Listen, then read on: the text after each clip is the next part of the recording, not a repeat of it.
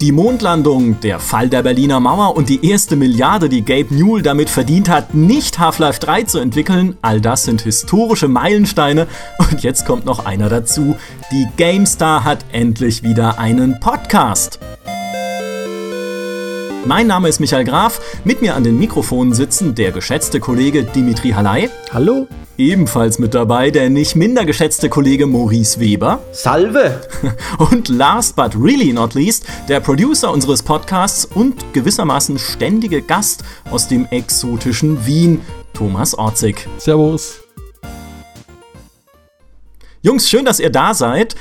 Lass uns doch mal ein bisschen drüber reden, warum die GameStar überhaupt wieder einen Podcast macht. Wir hatten ja schon mal einen, so 2010 müsste das gewesen sein. Also das war ja A vor meiner Zeit und B, glaube ich, ist der Grund, dass wir einfach viel zu viel reden und deshalb noch ein Format brauchen, in dem wir quatschen können. In der Tat. Ähm, ja, aber vielleicht kannst du ja was dazu sagen, Micha, warum der alte Podcast aufgehört hat äh, und wir jetzt einen neuen beginnen, weil du ja damals der Einzige warst, der da war. Ja, das war, das war tatsächlich so ein bisschen, wir haben halt damals gesagt, boah, Podcast, das ist doch eigentlich, wir ehrlich sind, was Veraltetes. Der Kollege Michi Obermeier hat das damals gemacht, hat sich immer schön in die Tonkabine gesetzt. Wir dachten dann aber so, Mensch, der Junge soll lieber Videos machen, weil das ist ja eigentlich das tolle neue Ding sozusagen auf diesem YouTube, was ja damals noch total, also auch nicht mehr neu war, aber wir haben da einfach mehr Perspektive gesehen, natürlich auch eine wirtschaftliche dann zu sagen, hey, konzentrieren wir uns lieber voll auf Video, setzen da alle Ressourcen rein, die wir haben. Natürlich auch in Michi als jemand, der super Videos macht, einfach und lassen diese Podcast-Sache lieber bleiben, weil wir nicht so genau wissen, ob wir denn überhaupt als GameStar was davon haben und so viele Spiele-Podcasts gab es ja dann auch wieder nicht. Das ist was, was sich heute geändert hat. Spiele-Podcasts äh, gibt es immer mehr, merkwürdigerweise. Und äh, immer mehr Leute haben mich auch darauf angesprochen, Mensch, es gibt so viele Podcasts da draußen, warum machten die GameStar eigentlich keinen eigenen? Und ich saß dann da und habe gesagt, ja, stimmt eigentlich, warum eigentlich nicht? Und dazu kommt ja, dass wir festgestellt haben, in einer Zeit, in der ja viele Formate eher zur Kürze tendieren, gerade Videos, äh, das nicht immer reicht, um unserem ausschweifenden Schwadronierbedürfnis gerecht zu werden. Zum Beispiel eine GameStar TV-Folge, wenn man da 20 Minuten zum Beispiel über das Böse in Spielen anhand von Tyranny redet, dann merkt man hinterher, man könnte eigentlich noch 40 Minuten länger reden. Und da ist doch ein Podcast wie geschaffen dafür. Sagt der Mann, der 20 Minuten Testvideos macht. In der Tat, äh, von einem zu langen Videomacher zum anderen. Aber das Kuriose ist ja, dass äh, diese Podcast-Idee tatsächlich unabhängig voneinander in uns allen entstanden ist. Äh, ich hatte mit Maurice viel drüber gesprochen und dann kam, kam Thomas und du, äh, Micha, ihr kamt auf uns, äh, auf uns zu und äh, ja, habt da im Prinzip offene Türen, seid ihr da eingerannt und Genau, das ist echt eine Sache, weil tagsüber so viele Themen hinten liegen bleiben, über die man dann nicht mehr reden kann. Und das hier ist quasi unsere perfekte Gelegenheit, auch mal ein bisschen aus einer persönlichen, das beschäftigt mich Perspektive über Sachen im Gaming-Bereich zu reden, die vielleicht so im Alltagsgeschäft weniger Platz bekommen. Auch wegen der Kürze vieler Videos. Also eingerannt ist vielleicht ein bisschen übertrieben. Ich glaube, ich habe den Michael da eher durchgestoßen. Aber Gute Arbeit. Ja, danke. Ne, ich stand ja schon länger vor dem Feuerring, bevor du mich geschubst hast, weil das ja, das ist ja tatsächlich äh, ein bisschen eine Herzensangelegenheit von mir, weil ich, ich mache das unglaublich, ich podcaste unglaublich gerne, ich spreche unglaublich gerne und viel. Ich weiß nicht, ob man es merkt. Ähm, mhm. und ich mache gerne. ja, danke, danke, wir reden uns, äh, wir sprechen uns noch. Ähm, und ich mache gerne bei Podcasts mit und bin auch gerne zu Gast bei anderen Podcasts. Und äh, auch das hat mich dann so dazu getrieben zu sagen, Mensch, mach doch mal einen eigenen, mach doch mal einen für die GameStar. Und äh, dann kamst du und hast mich dann so den, den, mir den letzten Tritt gegeben, das dann auch tatsächlich anzugehen, was sehr super war, ehrlich gesagt. Und äh, ja, jetzt sind wir es auch endlich angegangen. Und das Ding ist auch, wie, dem, wie Demi schon gesagt hat, wir wollen eben nicht einen Nachrichten-Podcast machen, weil Nachrichten machen wir den ganzen Tag. Das gibt's auf gamestar.de rund um die Uhr mit News. Wir wollen einen Podcast machen über Dinge, die uns bewegen, über Hintergrund, worüber diskutieren wir denn eigentlich so in der Redaktion, wenn mal gerade keine Kamera oder kein Mikrofon in der Nähe ist. Äh, jetzt ist ein Mikrofon in der Nähe. Verdammt. Aber jetzt haben wir ja äh, im Prinzip die komplette Macht, weil du gesagt hast, du nimmst gerne an Podcast teil. Jetzt haben wir die komplette Macht, unsere eigenen Sachen äh, zu erstellen, so oft und so lang wie wir wollen. Das ist ja Wahnsinn. Stimmt.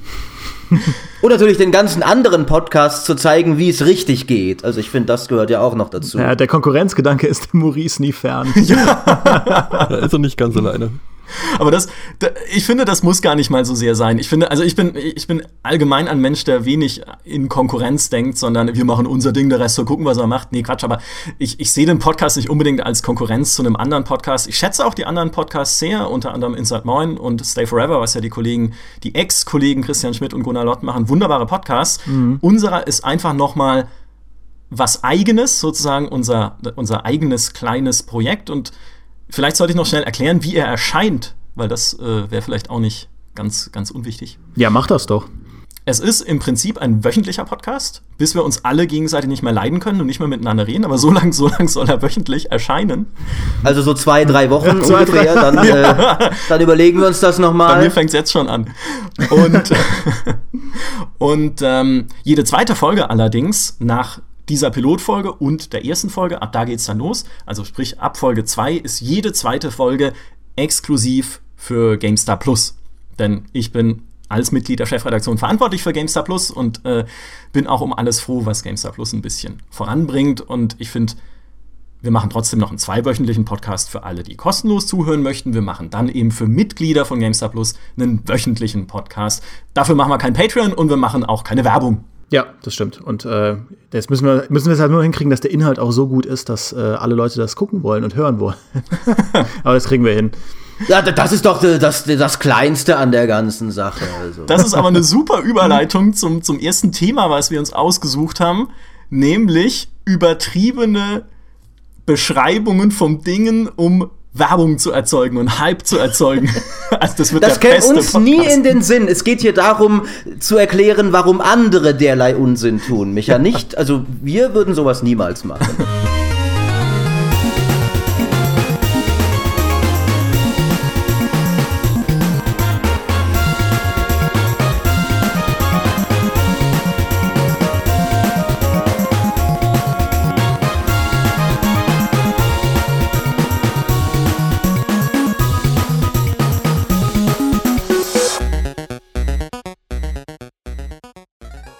Ja, unser erstes Thema ist ja im Prinzip was, was uns als Journalisten auch permanent beschäftigt, nämlich die Frage, wenn Entwickler neue Sachen vorschlagen, neue beziehungsweise neue Ideen vorstellen, neue Spiele entwickeln wollen und das an den Mann bringen, der Welt quasi verkünden, oft genug und ich bin der Meinung, heutzutage sogar noch ein bisschen öfter als früher passiert ist, dass das sich am Ende als Luftschloss entpuppt. Und das ist äh, ein Thema, das ich ja auch äh, euch vorgeschlagen habe, worüber ich einfach mal reden wollte, weil mir das auf den Keks geht, aber weil es auch eine äh, komplexere Sache ist, als man denkt. Also es gibt ja viele Leute, die dann auch in der Community sagen, die Entwickler, die lügen einfach die ganze Zeit. Ja, da kommt ein No Man's Sky Entwickler und verspricht mir irgendeinen Kram und hält das alles nicht. Das ist doch ein äh, bösartiger Lügner, der einfach nur mein Geld haben will und äh, sowas gehört von vorn bis hinten verurteilt. Und darüber wollen wir heute reden, uns einfach mal damit auseinandersetzen, wie kommt das denn dazu? Denn ich werfe einfach mal als These in den Raum, äh, die wenigsten Lügen oder die wenigsten, äh, sage ich mal, Kommunikationsfehlschläge in der Gaming-Branche passieren aus Boshaftigkeit, sondern dahinter stecken oft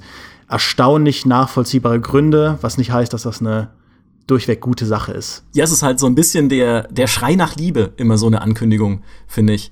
Weil ähm, wir sehen ja, es gibt immer mehr Spiele da draußen, inzwischen glaube ich 13.000 auf Steam oder sowas, Tendenz steigend. 2016 sind 38 Prozent aller Spiele erschienen, die es auf Steam überhaupt gibt. Also es wird immer und immer und immer mehr.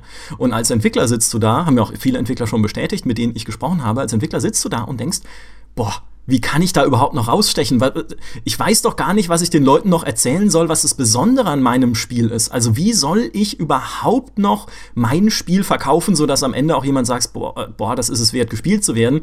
Also ich glaube, viel kommt einfach aus dieser Angst, komplett unterzugehen. Ja, das ist ja auch was, was wir in unserem Redaktionsalltag immer mal wieder mitbekommen, wenn eine E3 ist oder eine Gamescom ist, ähm, wenn unser Mailpostfach überflutet mit, äh, mit Mails von Entwicklern. Auch wir müssen ja im Prinzip selektieren, über was wir berichten, über was wir nicht berichten, weil wir können nicht über alles berichten, was rauskommt. Ja, wir können nicht im Jahr über äh, zigtausende verschiedener Spiele berichten, um jetzt einfach mal eine, eine grobe Zahl aus dem Nichts zu greifen. Und äh, und, und wir müssen halt ausselektieren, wie, was wollen wir nehmen? Und dann reagiert man natürlich auf die Leute, die in erster Linie was haben, wo wir auch sagen, ah ja, das klingt interessant. Jemand will das größte Universum aller Zeiten erschaffen, jemand möchte gern äh, eine Lebenssimulation erschaffen, die in Unreal 4 Engine äh, alles ermöglicht, was du überhaupt in der Realität auch nur machen kannst. Das sind natürlich so, so Themen, auf die man auch anspringt als, als Spieleredakteur und äh, andere Dinge fallen dann hinten runter und mir tut das dann immer leid, wenn man Entwicklern sagen muss, ja, ich habe leider keine Zeit, zu euch zu kommen. Ich bin mir sicher, dass ihr äh, bestimmt ein ambitioniertes Projekt habt. Ich kann mich nur einfach nicht aufteilen und es sind äh, an demselben Zeitpunkt 30 verschiedene Spiele und ich muss halt nach irgendeinem Maßstab aussuchen, was ich mir jetzt angucken will. Also ich finde, deswegen würde ich auch heute drüber reden. Das ist auch was, was ich aus meinem Alltag kenne, diese Schwierigkeit in diesem ganzen Wust, auch als Journalist, in diesem ganzen Wust immer alle Spiele so zu behandeln, ähm, wie man sich das im Endeffekt als privater Spieler gerne wünscht. Weil oft kommt dann ein Spiel raus, was ich mir denke, wo ich mir denke, Mann, hätte ich doch äh, darüber schon früher was geschrieben und dann hat man es dann verpasst. Naja. Ja, es, es ist ja auch oft so, dass es dann, äh, dass du dann auch leider zu deinem eigenen Leidwesen dir eingestehen musst, vielleicht über das Spiel würdest du gerne schreiben, aber du kannst dir schon vorher denken, das werden gar nicht so viele Leute lesen wollen. Das heißt, dieses, äh, dieses Bedürfnis herauszustechen, kann man schon nachvollziehen, weil wir es eben selbst durchaus genauso kennen, auch aus unserem Beruf. Ich meine, wir wählen ja schon immer einen äh, ganz guten Mix und wir schreiben ja auch über kleinere, unbekanntere Spiele und auch einfach mal über persönliche Favoriten, gerade wenn man zum Beispiel wie, wie, zum Jahresabschluss oder so Geheimtipps äh, erwähnt. Was ich, was ich meine, ist im Prinzip, es gibt halt auch da Grenzen. Ähm, es kommen so viele Spiele jedes Jahr raus und da kann ich halt schon verstehen, dass man natürlich versucht, als kleiner Entwickler, der zum ersten Mal ein Projekt hat, sich so prominent wie möglich zu platzieren. Und äh, das geht eben, indem man den Mund ganz schön voll nimmt. Es ist ja auch was, was wir immer wieder aus der Community hören, aus der GameStar-Community, dass Leute sagen, Mensch, ihr berichtet doch nie über Indies. Ihr berichtet doch nie über die vielen Kleinen da draußen, die kämpfen müssen, um zu überleben, ohne Krankenversicherung in der Garage programmieren bei Oma oder so. Und ähm, das stimmt, das tun wir nicht, und aus dem Grund, den du gerade angerissen hast, Dimi, es wird nicht gelesen. Und das ist das Problem. Es ist ja klassisches journalistisches Handwerk, die Story zu finden hinter einem Thema, also zu gucken, was ist besonders daran, dass jemand auch wirklich gereizt ist, das zu lesen. Aber oft ist es schwierig, diese Story zu finden, wenn du halt wirklich den x-ten 2D-Plattformer hast oder den x-ten irgendwie, weiß nicht, Shooter, naja, so viele Shooter von Indies gibt's gar nicht, aber äh, es ist einfach oft schwer, das Besondere zu sehen an Spielen, es sei denn eben, ein Entwickler geht hin und sagt, hey, wir haben hier Superlativ XY, 100 Spielerschlachten in Days of War im Weltkriegsshooter, ja, zum Beispiel.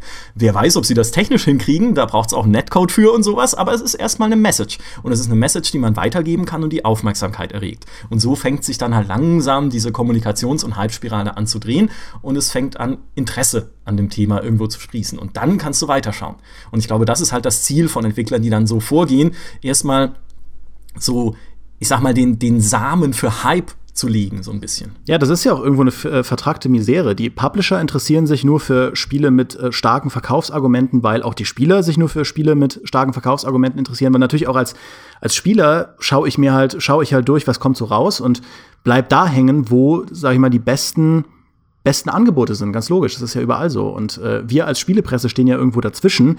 Und wir müssen natürlich dann auch schauen, dass wir äh, über Sachen schreiben, die Leute interessieren könnten und äh, die wiederum uns zugetragen werden, weil andere Leute denken, dass sie Leute interessieren könnten. Und da fällt halt einfach sehr viel unter den Radar. Ich habe äh, vergleiche das immer so ein bisschen äh, mit, mit dem App Store oder mit dem, äh, mit dem Android Store dass man halt immer nur die Startseite sieht und es so schwierig ist, sich wirklich einen Überblick zu verschaffen, was denn alles rauskommt und dann wirklich selbst zu forschen. Klar, als Journalist macht man das, muss man ja auch äh, ein Stück weit da, da reinforschen und das alles rausfinden. Aber als privater Spieler ist es halt so schwierig, den Überblick zu behalten. Und äh, da müssen die Entwickler halt auch schauen, dass sie das Problem überbrücken, indem sie sich sichtbarer machen.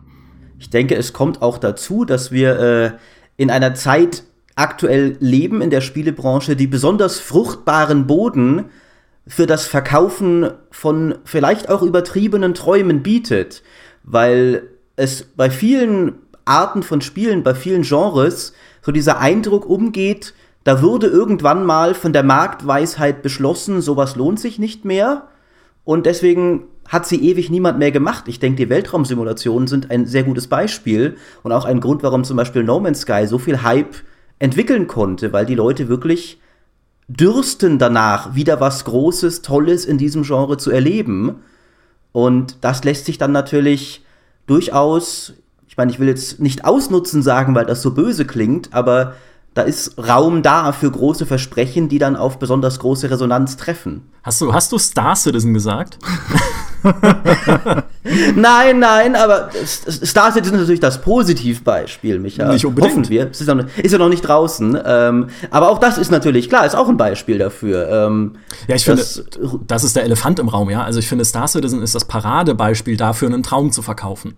Weil das ist das, was Chris Roberts von Anfang an gemacht hat. Er hat diesen Traum wiederbelebt von der Rückkehr der Weltraumsimulationen und dann auch noch als riesiges Online- quasi MMO-Universum plus Solo-Kampagne, die ist wie damals Wing Commander, nur in schön, also richtig so erstmal auf die Pauke hauen. Ja? Und ich habe auch schon öfter gesagt, ich kann niemandem guten Gewissens empfehlen, im, beim Crowdfunding zu spenden für Star Citizen, weil ich niemandem versprechen kann, dass dieser Traum wahr wird. Ich meine, die haben inzwischen noch und nöcher Geld gesammelt, aber trotzdem weiß es keiner, ob das am Ende dann hinhaut. Und das ist, finde ich, das Paradebeispiel dafür, auch für ein Spiel, das es natürlich geschafft hat, dann diesen Hype zu erzeugen, wie man heutzutage oder wie Entwickler heutzutage kommunizieren müssen eigentlich, ja, um Aufmerksamkeit zu erregen. Also richtig erstmal die große Vision und dann stückweise schauen, okay, was kriegen wir davon hin? Star Citizen finde ich ja einen guten Einstieg für ein Thema, was mich diesbezüglich interessiert. Nämlich der große Konkurrent von Star Citizen, indirekt mehr oder weniger, ist ja Elite Dangerous. Und das hat schon eine Zeit lang heraus, am Anfang relativ klein gestartet, würde ich mal sagen. Es hat zwar schon einige Leute gegeben, die was darüber berichtet haben und auch in der GameStar gibt es immer wieder Artikel. Aber das hat ja eher so diesen umgekehrten, diese umgekehrte Herangehensweise ohne großen Hype starten, aber halt langsam durch gute Verbesserungen, durch, ständige, durch ständigen neuen Content äh, quasi ein Publikum aufbauen. Und das ist etwas, was mir einfach auffällt bei den klassischen Magazinen und so weiter. Der Großteil der Berichterstattung liegt einfach in der Vorberichterstattung und das wenigste passiert dann im Endeffekt nach Release. Und äh, wenn man sich jetzt No Man's Sky anschaut, klar, große Enttäuschung, aber da hat sich einfach nach Release nichts mehr getan, verkaufszahlen technisch, während eben Titel wie Elite Dangerous wieder einen Großteil ihrer äh, Spielerzeit dann im Endeffekt nach Release einsammeln und ja, keine Ahnung, wo mein Punkt gerade hinführt. Naja, wo, wo, ich da, wo ich da aber noch einwerfen will, das ist halt, ähm, also diese Vorberichterstattung, glaube ich, das ist auch eine Sache, Oft ist es so, dass Spiele in der Vorberichterstattung die Spiele am meisten interessieren. Beispielsweise reine Singleplayer-Spiele, die dann eine Kampagne bieten. Da wollen die Leute vorher wissen, wie bei einem Mafia 3, da wollen die Leute vorher wissen, ja, wie ist denn das und so. Und es gibt auch Spiele, äh, gerade äh, bei der GameStar, wo wir sehr gezielt, auch äh, nachdem sie schon raus sind, weiterhin drüber berichten. Aber das sind dann eben Spiele, die die Leute auch nachhaltig interessieren. Und bei Elite Dangerous da ist das, glaube ich, also da, da läuft es halt über eine sehr lange Zeit. Da war ja von einer Weile dieses Alien, das gesehen wurde. Und das war wiederum also da habe ich auch da gesessen und dachte so, mein Gott, das ist ja super cool. Und habe mir dann angeschaut, was in dem Spiel passiert ist.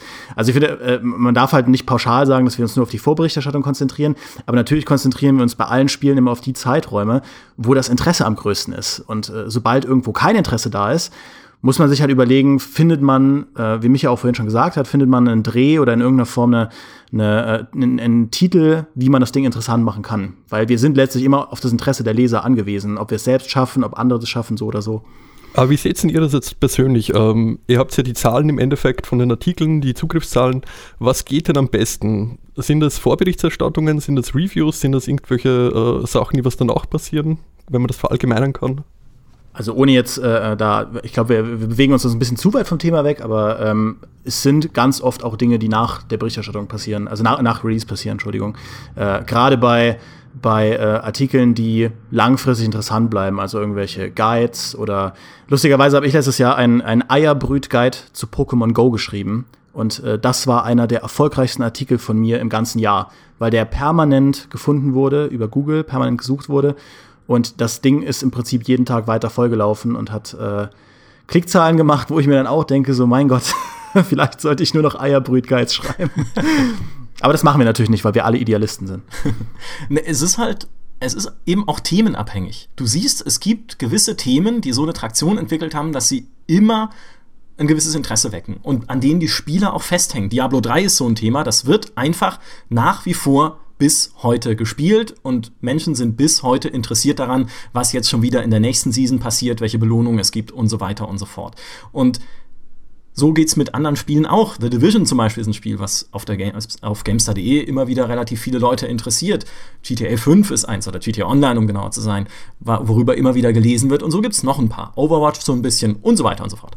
Und auch daran sieht man ja, Leute hängen länger auch inzwischen an solchen Service-Spielen fest, die eben so auf längerfristige Laufzeiten angelegt sind. Und auch die interessieren sich ja dann tendenziell weniger für was Neues, sondern eher, was gibt's Neues in meinem Spiel und nicht, welche anderen Spiele gibt es. Ja, was das Problem dann wiederum ein bisschen verstärkt. Ich will, um, um äh, nochmal zurück auf diese Entwicklerlügen zu kommen. Mich würde einfach mal interessieren, was so eure persönlichen äh, ähm, Leiterfahrungen waren. Also vielleicht ein Beispiel, wo ihr euch selbst drüber geärgert habt, dass ihr äh, einer falschen Versprechung auf den Leim gegangen seid oder äh, ein Stück weit die Katze im Sack gekauft habt und am Ende enttäuscht wart. Das würde mich wirklich mal interessieren.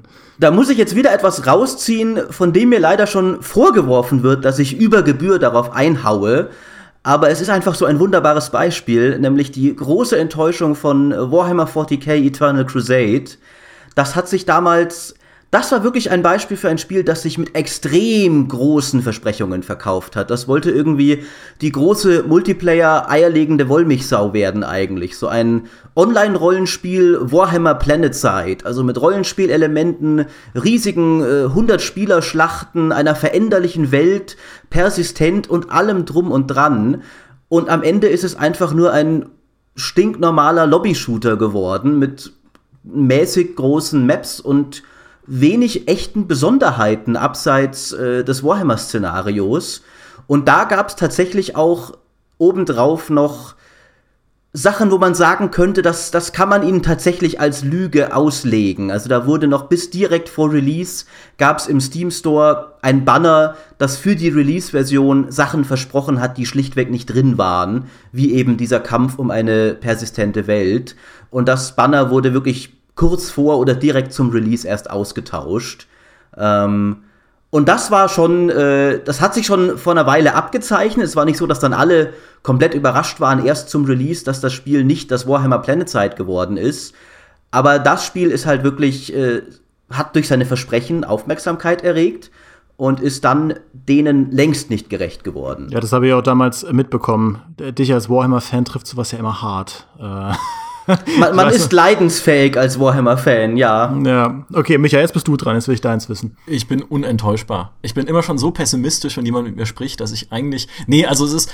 Es gibt ja so ein paar Paradebeispiele. Es gibt tatsächlich jetzt nichts, was mich irgendwie persönlich zutiefst getroffen hätte, weil dafür, weiß ich nicht, dafür war ich einfach zu unaufmerksam wahrscheinlich bei der Erstankündigung oder so.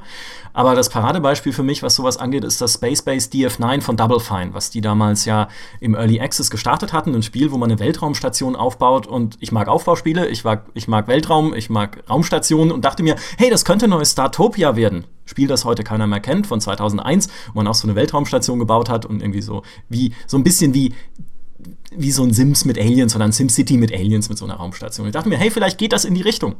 Und irgendwann hat Double Fine einfach gesagt, ja, nö, also irgendwie hat sich nicht so gut verkauft, wie wir jetzt dachten. Wir stellen die Entwicklung ein und das ist jetzt released und danach gibt es noch ein bisschen Support. Der kam dann aber auch nicht, dann haben sie das Team rausgeschmissen und das war's. Und da dachte ich mir dann auch so, ja, Dankeschön. Also, ihr hättet wenigstens das Ding noch ordentlich fertig entwickeln können. Aber nein, sie haben es einfach abgebrochen. Natürlich kriegst du das Geld nicht wieder zurück, was du dann im Early Access investiert hast. Das ist ja immer der Trick an Crowdfunding. Und äh, dann war es vorbei. Das fand ich schon sehr schade. Ja, das war die erste große Early Access Enttäuschung. Hm. Für dich auch, oder was? Äh, die erste große Early Access Enttäuschung. Ah, okay. Aber meine persönliche erste große Enttäuschung war 2005 Boiling Point. Keine Ahnung, ob das jemand kennt. Ach, das war tatsächlich eine große Enttäuschung, ja. Ja, äh, wäre ursprünglich ein RPG-Shooter, beziehungsweise es war ein RPG-Shooter, das hat es ja tatsächlich übernommen. Du lernst quasi mit den Waffen umzugehen. Am Anfang bist du relativ schlecht in allen und levelst halt deinen Charakter auf. Irgendwie großer Schauspieler oder so ähnlich äh, als Hauptcharakter. Große freie Welt. 2005 war das natürlich was Besonderes äh, in Zeiten vor Skyrim und Co. Und dann ist es endlich rausgekommen, auch davor schon wunderbare Vorberichterstattung. Nur als ich dann die CD einlegte, ähm, bin ich mit einer Fehlermeldung nach der anderen begrüßt worden. Die Performance war unter aller Sau. Und ja, nichts hat halt wirklich funktioniert. Inzwischen haben sie es halbwegs patchen können, was man ja doch hofft, zwölf Jahre später. Aber ja, das war halt die große Enttäuschung für mich mit jungen 17 Jahren oder was ich damals war. Und seither habe ich mich auch nicht, äh, nicht mehr so wirklich hypen lassen können. Das war, äh, glaube ich, sogar der Darsteller von der Mumie. Aus ja, Mumie, genau, genau. genau. Äh, ich mhm. weiß seinen Namen nicht mehr. Der hat das entwickelt. Ja, genau, der hat das entwickelt. ja, bei mir war es, äh, bei mir war es tatsächlich Towns. Das kennt keiner, glaube ich. Ähm, aber das war ein Early Access Spiel. Das war ein Early Access Spiel, bei dem du äh, ne, ne, es sah aus im Prinzip wie ein Minecraft aus der isometrischen Vogelperspektive und du musstest eine Stadt hochziehen. Im Prinzip du musstest äh, Tristram hochziehen, wo die ganzen Adventurer immer gekommen sind, um Abenteuer zu erleben und du musstest den äh, quasi ein Hotel bauen und so eine Wirtschaft aufbauen und so. Und äh, das habe ich mit meiner damaligen Freundin 130 Stunden gespielt und immer wartend auf den nächsten Patch, weil das so viel Spaß gemacht hat, aber da steckte im Prinzip fast nichts drin. Und die Patches haben immer so am Anfang Monate gedauert, also jeweils einen Monat gedauert, und am Ende war es ein halbes Jahr und dann kam gar nichts mehr. Und bis heute. Deswegen hat das Ding jetzt mittlerweile auch negative äh, Steam-Reviews, weil der Entwickler das einfach hinter sich gelassen hat. Äh, und das ist natürlich jetzt nichts, wo mir irgendwelche Marketingversprechen gegeben wurden, die sich nicht am Ende einfach nicht im Spiel waren. Aber Early Access ist ja auch eine Form von Versprechen. Das ist das Versprechen, okay, du investierst jetzt schon in ein Spiel, das noch nicht fertig ist, aber wir machen das auf jeden Fall noch fertig. Und deshalb wollen wir auch das Geld haben. Also, und die haben im Prinzip meine Hoffnung, äh, meine Hoffnung einfach genommen und gegen mich gerichtet. Und das ist bis heute das Erste, was mir immer einfällt, wenn es darum geht, wie enttäuscht man sein kann, wenn die andere Seite sich einfach nicht an das hält, was man vereinbart hat. Ja, damals war Early Access tatsächlich noch diese Hoffnung, aber heutzutage nicht mehr wirklich, wenn man sich anschaut, was da alles landet. Ja, Greenlight genauso. Aber das ist ja auch der, der Kern des Ganzen, weil früher waren diese Entwicklerlügen, diese Marketingübertreibung, wie, wie, wie auch immer man das nennt, das ist ja jetzt nichts Neues, aber früher war das immer einfach, du musstest zumindest das Spiel nicht vorher kaufen und nichts unterstützen. Ne? Das Spiel ist dann rausgekommen, du hast irgendwo hoffentlich gelesen, dass es Mist ist und hast es dir gar nicht erst gekauft. Heute ist es ja so, wenn du im Early Access lügst oder beziehungsweise übertreibst oder auf Greenlight, dann geben dir die Leute ja ihr Geld, aus dem dann später nichts wird. Auf Greenlight nicht. Greenlight ist ja nur, damit man mal auf die Steam-Plattform kommt. Ja, okay, aber danach willst du ja trotzdem dann irgendwo Kohle. Du hast recht. Äh, aber du übertreibst vielleicht trotzdem, dass sich die Leute wählen. Ne? Auch da ist ja ein Versprechen drin. Also es geht nicht gleich um Geld, aber genau. Und ähm, das ist ja noch mal was ganz anderes, als dann irgendwie sagen zu können, naja, das Spiel ist halt leider schlecht geworden und enttäuscht mich. Zu sagen, hey, das Spiel, für das ich Geld ausgegeben habe, ist leider nichts geworden. Das geht ja durchaus auch noch weiter heutzutage, weil was sich auch äh, deutlich stärker entwickelt hat im Gegensatz zu früheren Zeiten, ist dieser ganze stetige Marketingdrang zum Vorbestellen. Das konnte man natürlich immer schon, aber wir leben in der Zeit der 30 Vorbestellerboni für, für jedes x-beliebige Spiel, wo sie dich ja im Grunde auch bitten, für das Versprechen des Spiels Geld hinzublättern. Ähm, also ist nicht ganz wie Early Access natürlich, aber es ist auch so dieses, wir versprechen dir, dass es geil sein wird. Äh, wir halten vielleicht auch äh, Review-Exemplare halten wir bis nach Release zurück. Das wird ja auch häufiger heutzutage. Aber bestellt doch bitte schon mal und bitte auch die Deluxe-Version und bitte vorher mit dem Season Pass vielleicht noch. Wir sagen euch auch da noch nicht, was drin sein wird, aber wir versprechen euch, dass es toll sein wird. Ja, das finde ich, das ist absolut richtig. Wer heutzutage noch einen Season Pass kauft, ohne zu wissen, was er später bringt, macht einen nicht zu unterschätzenden Fehler. Und äh, was Vorbestellen angeht, das ist eine ganz witzige Anekdote. Es gibt auch Entwickler, die das so sehen. Die sagen, Mensch, diese Vorbestelleraktion, das ist doch alles Mist. Die Leute sollen nicht die Katze im Sack kaufen, die sollen unser Spiel kaufen, weil sie davon überzeugt sind, dass es ein gutes Spiel ist. Allerdings haben sie es dann tatsächlich bei ihrem Spiel nicht gemacht, also auf so eine Vorbestelleraktion verzichtet. Und dann kamen die User und haben gesagt, Mensch, warum macht ihr da keine Vorbestelleraktion? Das ist ja total lame, warum sollen wir das kaufen? also spricht es einfach komplett gegen sie umgekehrt. So eine, so eine Zugkraft hat es heute schon entwickelt. Ich will meine zwei exklusiven Waffenskins. genau, ja, oder irgendwie eine Karte oder ein Porträt-Icon oder sowas, um eben ein bisschen was Besonderes zu sein. Naja. Aber das ist eben auch die, äh, im Prinzip das Pendel, das zurückschlägt. Äh, man macht immer schnell den Entwicklern oder beziehungsweise den Publishern einen Vorwurf, dass sie äh, den Mund so voll nehmen und solche Dinge so verkaufen. Aber auf der anderen Seite gibt es eben erstaunlich viele Leute, die da auch einfach Bock drauf haben, die dann zuschlagen. Also häufiger kritisiere ich auch einfach mal für mich selbst, dass dass irgendwo die Käufer sich der Macht auch nicht bewusst sind, die sie haben auf, auf die Branche und wie sie sich entwickelt. Die, die größte Macht in der Spiellandschaft gehört den Leuten, die die Spiele kaufen. Wenn die sich mit ihrem Kaufverhalten entscheiden, eben überhaupt keine Vorbestellersachen mehr äh, zu finanzieren, dann wird das auch nicht mehr gemacht. Das ist halt die goldene Regel äh, der, der Marktwirtschaft. Ich weiß nicht, ob ich denen so vertraue, weil dann kommen sie nur auf die Ideen, dass sie noch mehr Vorbesteller-Boni einbauen, weil sie wollen ja die Verkaufszahlen in den ersten zwei Wochen möglichst hoch haben. Ja, und wenn die Leute dann zugreifen, dann sind sie selbst schuld. Ja, also wenn äh, man muss dann halt wirklich das Ding, man muss einen Hungerstreik machen. Äh, ich will jetzt nicht zu viel theoretisieren, aber äh, das ist halt was, was was ich dann auch immer denke, wenn wenn das, das viele, in vielen Fällen die Spieler solches Verhalten auch eher antreiben, als es zu unterbinden. Äh, das ist natürlich was, was man dann Leuten auch schon vorwerfen kann. Ich glaube auch. Also ich finde, da muss man sich als Spieler durchaus auch an die eigene Nase fassen manchmal. Nicht nur was das Vorbestellen angeht, sondern auch was diese teilweise extreme Hype-Kultur angeht, die, so, die sich auch manche Spiele entwickelt. Äh, da ist wieder No Man's Sky ein gutes Beispiel, ähm, weil da ja wirklich sich fast schon, also da haben natürlich zum einen die Entwickler haben das bisschen befeuert, aber gar nicht zu diesem extremen Grad der es letztlich, den es letztlich angenommen hat. Ja, ja, da hat sich ja fast schon eine kultische Religion drum entwickelt um dieses Spiel, an Leuten, die sich bereits sicher waren, dass es das Beste aller Zeiten wird, obwohl die Entwickler noch gar nicht so viel dazu gesagt hatten. Und das beste Beispiel dafür ist eben wohl, als äh, Kotaku gemeldet hat, gerüchteweise, dass das Spiel ein wenig verschoben werden würde. Und dann hat der äh, Autor sofort Meldungen bekommen von wegen, dieses Spiel ist alles, wofür ich lebe und du hast gesagt, es kommt später. Ich dachte, ich wollte jetzt eigentlich Urlaub machen, aber ich glaube, jetzt komme ich mal bei dir vorbei und mach dich fertig. Also wenn, wenn solche Dinge passieren, dann muss man sich auch nicht wundern, dass Entwickler versuchen, diesen Hype, finde ich, ein bisschen aufzubauen, weil offensichtlich funktioniert es ja. Ja, das ist was, äh, da, da stimme ich dir zu. Das habe ich auch bei No Man's Sky gemerkt, dass die Kritikkultur da irgendwo nicht so kritisch war, wie ich das gedacht habe. Also selbst in meinem Bekanntenkreis gab es Leute, mit denen ich geredet habe, lange vor Release, die der felsenfesten Überzeugung waren, dass dieses Spiel das Beste aller Zeiten wird. Und ich habe meine allererste GameStar Preview war ja No Man's Sky und damals haben wir schon in der Redaktion drüber gesprochen und das war äh, Anfang 2014 haben wir schon drüber gesprochen, dass es eben, dass man halt aus zufallsgenerierten Spiel, äh, oder prozedural generierten Spielen gelernt hat, vorsichtig zu sein. Ja, da denken einige noch an Daggerfall zurück, aber ähm, also es gibt da durchaus historische Beispiele, dass das schon schiefgegangen ist und irgendwie ist das dann bei vielen Leuten komplett verloren gegangen, dass es bei No Man's Sky genug Argumente gab, zumindest mal nicht vorzubestellen. Und dass es dann trotzdem gemacht wurde und am Ende alle enttäuscht waren, finde ich, kann man eben nicht zu 100 Prozent ähm, dem Marketing zuschreiben oder dass da falsche Versprechungen gemacht wurden. Auch, aber eben nicht nur. Äh, man muss da auch einfach als, als äh, medienaffiner Mensch so ein bisschen sich selbst erziehen zu mehr äh, kritischer Differenziertheit. Ich glaube, das liegt aber auch ein bisschen daran, dass No Man's Sky bis zum Release dieses Indie-Label hatte. Und wir sehen ja, längst nicht jedes Indie-Spiel wird irgendwie wahrgenommen überhaupt von den Spielern, aber No Man's Sky und ein paar andere sind eben welche, die es dann geschafft haben, so als Vorzeige-Indie-Projekt dazustehen. Ob da dann Sony dahinter steht als Publisher, haben, glaube ich, die wenigsten Leute so richtig im Fokus gehabt. Also sprich, dass es ja eigentlich ein Projekt war, was auch finanziert wurde und so.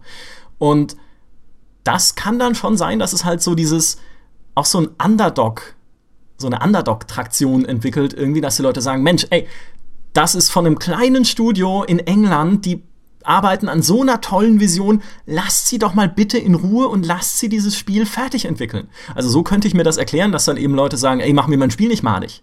Und dass dann, dass sie dann am Ende halt gesehen haben, Mensch, vielleicht war es dann doch ein bisschen unrealistisch, hat diese, vielleicht auch diesen Hass noch umso schlimmer gemacht, dass man sich selber sagt, und ich Depp hab auch noch dran geglaubt. Ja, dann äh, und, und der Sean Murray und sein Team, die haben eben auch eine sehr sympathische Kommunikation geführt mit der Community. Das muss man ja auch mal sagen. Dann wurde den armen Leuten noch das Studio überschwemmt mitten in der Entwicklung. Ähm, aber es war ja schon so, dass Sean Murray und äh, Hello Games Sie haben es ja auch geschafft, sich über Social Media und so weiter schon als Personen zu, in den Raum zu stellen, die man auch als Person wahrgenommen hat. Das ist ja auch oft äh, eine wirksame Marketingstrategie, dass man die Gesichter hinter irgendetwas sichtbar macht, was in der Spielebranche noch äh, erstaunlich selten passiert im Vergleich zu, zu anderen Medien. Ähm, und Klar, das hat, das hat genau diesen Ruf aufgebaut. Dieses, also es war ja auch das, was ich als allererstes dachte, als ich das erste Mal davon gehört habe. Das sind vier Leute und die wollen so ein ambitioniertes Projekt machen. Das ist automatisch dieses Underdog-Ding, die es äh, der, der, der AAA-Industrie mal zeigen wollen. Die zeigen wollen, dass wir mit, mit Herzblut und mit äh, Leidenschaft und äh, Enthusiasmus das hinkriegen, so ein gigantisches Unterfangen umzusetzen und mit Cleverness, indem wir eben dieses zufallsgenerierte Ding nehmen, prozedural generierte Sachen und das so umsetzen, dass alles möglich wird. Also mit wenig unheimlich viel erreichen. Und da sind die Gefahren, die prozedurales Game Design hat, sind da oft so ein bisschen unter den Tisch gefallen. Aber die Superformel, vergiss doch nicht die Superformel.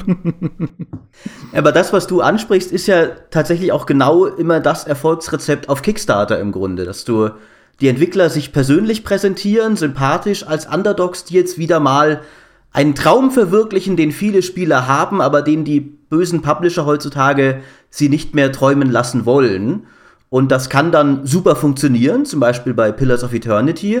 Es kann aber auch ein Mighty Number no. 9 bei rauskommen, das äh, dann vielleicht nicht ganz so toll ist und mit dem Traum, der ursprünglich geträumt wurde, nicht mehr so viel zu tun hat. Ja, man kann wirklich sagen, dass äh, dieser Verkaufsdruck, der ist an allen Ecken und Enden spürbar. Und man sieht schon, hinter jedem Spiel, über das dann viele Leute reden, steckt halt eine sehr, sehr dominante Strategie. Mir ist es damals zum Beispiel aufgefallen bei Unravel. Äh, da war ich auf der, auf der E3 2015, glaube ich. Ähm, und da hat EA das eben auch in, der, in, der, äh, in, ihrem, äh, in ihrer Pressevorstellung äh, vorgestellt, in ihrer Pressekonferenz. Und da haben sie eben den Chefentwickler da auf die Bühne geholt und der war halt ein super sympathischer Kerl. Und du hast gemerkt, der war aufgeregt wie sonst was. Und das war in dem Fall auch nicht gespielt, sondern der hat, das war halt ein kleiner Typ, der vorher noch nie auf der großen Bühne stand und jetzt auf einmal präsentiert er der ganzen Welt sein Spiel und hat dann auch noch dieses Unravel-Figürchen in der Hand äh, und, und zeigt halt dieses liebevolle Jump and Run. Und sind wir mal ehrlich, also Unravel so rein auf dem Papier ist es relativ schwierig, so ein Spiel heutzutage in einer breiten Masse zu verkaufen. Äh, aber indem du dem eben ein Gesicht gibst, und jetzt in dem Fall stand natürlich auch EA dahinter, aber indem du so einer, so einer Marke ein Gesicht gibst, kriegst du Leute. Ich will nicht sagen, dass der Typ jetzt nur durch diesen Auftritt Unravel groß gemacht hat, aber es war natürlich eine wirksame Strategie. Und so funktioniert das heutzutage. Man braucht eben sehr emotionale Verkaufsargumente neben denen auf dem harten Papier, weil eben Action-Adventure meets äh, RPG oder äh, Actionspiel mit Rollenspiel oder Survival-Elementen, das zieht allein nicht mehr. Ja, so halb. Ich meine, tatsächlich ziehen ja durchaus noch äh es ist ja nicht so, dass die großen Namen gar nicht mehr ziehen würden. Also das zehnte Assassin's Creed, das zehnte Call of Duty und so ziehen ja durchaus auch noch. Aber da stehen ja die großen Namen dahinter. Äh, aber stimmt. ich sage, wenn du halt aus dem Nichts jetzt eine neue, eine neue IP erschaffen willst, eine neue Franchise, deswegen macht sie auch kaum noch jemand. Stimmt. Und natürlich muss man tatsächlich sagen, dass, äh, was in letzter Zeit ja so gemeldet wurde, auch die großen Namen verlieren ein wenig an Zugkraft im Lauf dieser Spieleflut, die die wir heutzutage erleben. Also das betrifft ja gar nicht mal nur Indies, sondern auch, äh, auch viele, auch Call of Duty und sowas verkauft sich nicht mehr ganz so Millionen, Milliardenfach, wie man es vielleicht gerne hätte. Wobei da wieder die Frage ist, ob da nicht vielleicht auch diese Sale-Kultur dahinter steckt, was wiederum gleichzeitig den Hype befeuert, damit man möglichst schnell diese Verkäufe zum Launch hat und möglichst viele Leute beim 60 Euro Preis einfängt und nicht dann erst bei 25 oder so. Wobei ich der Meinung bin, diese, diese zurückgehenden Verkäufe hängen eben auch mit dieser Marktübersättigung zusammen. Ich glaube, Videospiele bewegen sich im Moment an einen Punkt, das hat man ja auch gesehen, dass, dass im Prinzip über ein Drittel aller Steam-Spiele, haben wir ja schon gesagt, auf, vor, vor im Prinzip 2016 rausgekommen sind. Und die, die Anzahl neuer Spiele, die rauskommt, wird immer größer, bis du irgendwann an einem Punkt bist, dass die Leute einfach nicht mehr wissen, wie sie das alles spielen sollen. Sie kaufen dann im Jahr ihre zwei, drei Spiele, ihre zwei, drei Blockbuster. Äh, und das sind ja auch oft mittlerweile ältere Leute, die, die schon eine Familie haben oder die fest im Beruf sind, die auch einfach nicht mehr so viel Zeit haben. Und ich glaube, das führt halt dazu, dass dass die Verkaufszahlen so ein bisschen darunter leiden, weil einfach diese Marktübersättigung herrscht. Ich kenne das ja aus meinem Privatleben. Ich weiß auch oft, nicht mehr. Also ich verbringe noch sehr, sehr viel Zeit äh, mit Zocken, weil ich ähnlich wie Maurice noch diesen den Vorteil des äh, äh, Solo-Status habe, dass wir noch die ganze Zeit haben zu zocken. Aber äh, ich kann mir auch vorstellen, wenn ich da noch, noch eine Familie habe und noch irgendwie äh, ein paar Hobbys in der Woche, dann wird das eng und dann muss man härter selektieren. Ja, und eben zugleich haben wir das, was ich vorhin schon erwähnt habe. Leute hängen an Spielen fest, bei denen sie immerhin wissen, was sie kriegen. Wie zum Beispiel in Overwatch, wo ich eben jeden Abend zwei Stunden spielen kann. Ich weiß, es wird mir Spaß machen, wie es halt immer Spaß macht. Und ich muss mir dafür keine anderen Spiele anschauen. Ich muss mir in der Zeit, wo ich das spiele, nicht irgendwie, keine Ahnung, nicht irgendwie mit Steam beschäftigen, mit irgendwelchen komischen Crowdfunding-Aktionen beschäftigen, nicht irgendwie das Internet durchsuchen nach Dingen, die überhaupt noch für mich spannend sein können. Nee, ich hab was, ich weiß, es ist cool und dabei bleibe ich jetzt erstmal ein Jahr, zwei Jahre, drei Jahre, wie lange auch immer. Und so lange brauche ich auch nichts Neues. Und das ist ja genau das Problem, das momentan auch die Spielebranche insgesamt hat. Also nicht nur die Indies, sondern auch die großen AAA-Publisher. Wie können wir Leuten, die an solchen Spielen festhängen, überhaupt noch irgendwas verkaufen? Wie kriege ich denen jetzt sogar noch ein Singleplayer-Spiel verkauft, wo ich ja sage, okay, da dauert halt die Kampagne zwölf Stunden, also das ist nichts, mit dem ihr langfristig beschäftigt seid, aber vielleicht ist es ja trotzdem ganz cool. Also ich glaube, das ist trägt halt mit bei zu dieser Problematik. Und ich glaube aber tatsächlich auch, was Thomas vorher gesagt hat mit der, mit der Sale-Kultur, das hat schon auch befeuert wiederum diese Hype-Gegenreaktion. Also ich finde, ich bei mir merke ich schon auch bei mir selbst, ich habe häufig die Tendenz, heutzutage erstmal zu warten, ja, äh, in zwei Monaten wird das Ding erstmal überhaupt erst rund gepatcht sein und wahrscheinlich halb so teuer. Also warum zum Launch kaufen? Und dem wird natürlich dann entgegengewirkt mit noch mehr Vorbestellerboni und noch mehr Hype als großes Gegenmittel eben. Ich glaube, das ist halt so ein Phänomen, äh, das vor allem dominant ist auf dem PC. Äh, auf der PlayStation, da hast, hast du zwar auch das, was du gesagt hast, Maurice, mit, ähm, dass es gepatcht werden muss. Das hat man leider mittlerweile immer häufiger. Äh, aber da gehen eben die Sachen nicht so schnell in den Sale. Oh, aber auf dem PC. Sag das nicht. Uh, Last Guardian. ja, gut, aber wir, wir reden hier von, von äh, also du kannst nicht den PSN-Store vergleichen mit äh, einem Steam-Store, was so die Tiefe der, Verko der Rabatte angeht. Und, also klar, ich weiß, es gibt Fälle, äh, auch ein, ein, ein ähm, wie hieß es denn, Battleborn war sehr, sehr schnell um 60 Prozent runtergesetzt. Aber wenn, sage ich mal, ein neues Dishonored erscheint, kann man nicht damit rechnen, dass das äh, in vier Monaten um 75 Prozent reduziert ist, wenn es sich gut verkauft. Nee, ganz so hoch natürlich nicht. Ähm, also, beziehungsweise und auf dem PC hast du eben Humble Bundles, du hast äh, den Steam Herbst Sale, den Winter Sale, den Frühlings Sale, den Sommer Sale. Du hast so viele Sales, in denen auch hochkarätige Spiele beziehungsweise AAA-Spiele, die noch nicht lange draußen sind, so schnell reduziert werden. Ähm, also ich will, will, will, da gar niemand widersprechen. Ich bin nur der Meinung, das ist halt ein, ein Phänomen, das gerade auf dem PC sehr stark ist. Und umso schlimmer wird es ja dann für Entwickler, die Leute dazu zu bringen, im Vorfeld schon Geld für ihre Spiele auszugeben und im Vorfeld schon aufgeregt zu sein und sich zu freuen auf irgendwelche neuen Spiele mit irgendwelchen großen Versprechen, die dann die Entwickler wieder geben müssen. Also vollkommen richtig, das ist ein Teufelskreis. Und das wird auch immer schlimmer in Zukunft. Und ich weiß nicht, haben, haben wir irgendwelche Ideen, wie sich das verbessern ließe? Naja, was halt passieren kann, ist, dass diese Games as a Service Kultur eben noch dominanter wird. Dass es irgendwann normaler ist, dass du Spiele hast wie ein Hitman oder wie ein The Division oder ein, ein, ein Destiny, die eben sagen, okay, wir, wir sparen uns das, zu viele neue, verschiedene Titel im Jahr rauszubringen. Also die Publisher dahinter sparen sich das. Und wir setzen auf wenige Marken, die dauerhaft mit neuen Updates befüttert werden. Ja, das ist ja was, was Ubisoft jetzt schon immer erfolgreicher macht äh, mit ihr mit mit einem Rainbow Six, das dann seinen Online-Shop hat, äh, der rein für kosmetische Sachen ist, wo sie es so ein bisschen hinkriegen, diese ganze Kritik an Season Passes und an an Echtgeld-Shops äh, abzufedern mit faireren Modellen, was auch ein For Honor versucht und dass man eben darüber geht, weniger Marken langfristig am Leben zu halten. Ähm, das könnte was sein, was eben stärker wird, um dieses Problem zu umgehen. Das ist natürlich keine Lösung, aber der Markt entwickelt sich halt. Ich glaube aber, das ist äh, nicht unbedingt ein 100% erfolgversprechender Pfad, weil meiner Meinung nach gibt es auf dem Markt nur begrenzt Raum für eine begrenzte Zahl an Games as a Service. Ich finde, man konnte das schon eine Weile lang in verschiedenen Genres beobachten, wie früher alle versucht haben, äh, die haben gesehen, World of Warcraft läuft gut, dann machen wir jetzt auch das eine große Rollenspiel, das äh, Monatsgebühren verlangt und äh, ewig läuft. Ist halt nichts davon ewig gelaufen, weil alle, die das wollten, schon World of Warcraft gespielt haben. Ja, dann war es das nächste, wollte jeder ein, das nächste League of Legends machen. Hat auch niemand geschafft. Und jetzt wollen sie gerade alle das nächste Overwatch machen. Und man hat ja schon bei Battleborn gesehen, wie das äh, laufen wird. Ähm, also ich glaube, das ist ein, ein Markt, der begrenzt ist. Und das, also jedes Spiel in sowas umzufunktionieren, kann, glaube ich, nicht die alleinige Lösung sein, weil der Spieler auch nicht endlos Kapazität hat, für solche Spiele, die er dann ewig verfolgt. Aber du hast gerade schon ein fantastisches Beispiel genannt für einen Publisher, der im Prinzip nur über so Spiele funktioniert, nämlich Blizzard. Die machen ja wenige Spiele, die aber dafür allesamt langjährig neuen Content kriegen. Du hast ein Overwatch, du hast ein, äh, ein HOTS, du hast Diablo, was ihr ja auch schon erwähnt habt, ähm, du hast ein World of Warcraft und das sind Spiele, die extrem langlebig sind, die ihr Geld immer wieder aus ihrer Fanbase heraus generieren und eben durch die, durch die Neukunden und sich sparen, jedes Jahr zwei, drei, vier neue Titel anzukündigen. Und da funktioniert das ja, würde ich mal behaupten, sehr erfolgreich. Ich stimme dir zu, Maurice, dass, äh, dass man natürlich, dass der Markt ja dadurch nicht kleiner wird, äh, beziehungsweise nicht größer wird. Ähm, aber trotzdem gibt es durchaus Vorbilder, die das ziemlich erfolgreich machen. Und ich weiß nicht, wie es Blizzard ginge, wenn sie eben jedes Jahr stattdessen es so machen würden wie ein, wie ein EA oder ein, ein, ein Active, äh, ein Active Quatsch, wie ein, wie ein EA, dass sie dann halt auf neue Marken setzen oder auf ihre Franchises durch neue Ableger rausbringen oder Bethesda äh, und dann merken, oh je, die, die Verkaufszahlen gehen ein bisschen zurück. Und um ein bisschen an das anzuknüpfen, was du vorhin gesagt hast, Demi, was Entwicklern vielleicht helfen kann, die noch an, ich sag's mal, in Anführungszeichen altmodischen Spielen arbeiten, ist ein bisschen in die Richtung zu gehen, wie CA auch mit Unravel gemacht hat, nämlich einerseits, oder wie sie es auch bei No Man's Sky gemacht haben, einerseits den Entwicklern ein Gesicht zu geben und offen und authentisch zu kommunizieren, was man mit einem Spiel denn eigentlich vorhat. Und wer das weitestgehend vorbildlich gemacht hat, war CD Projekt bei The Witcher.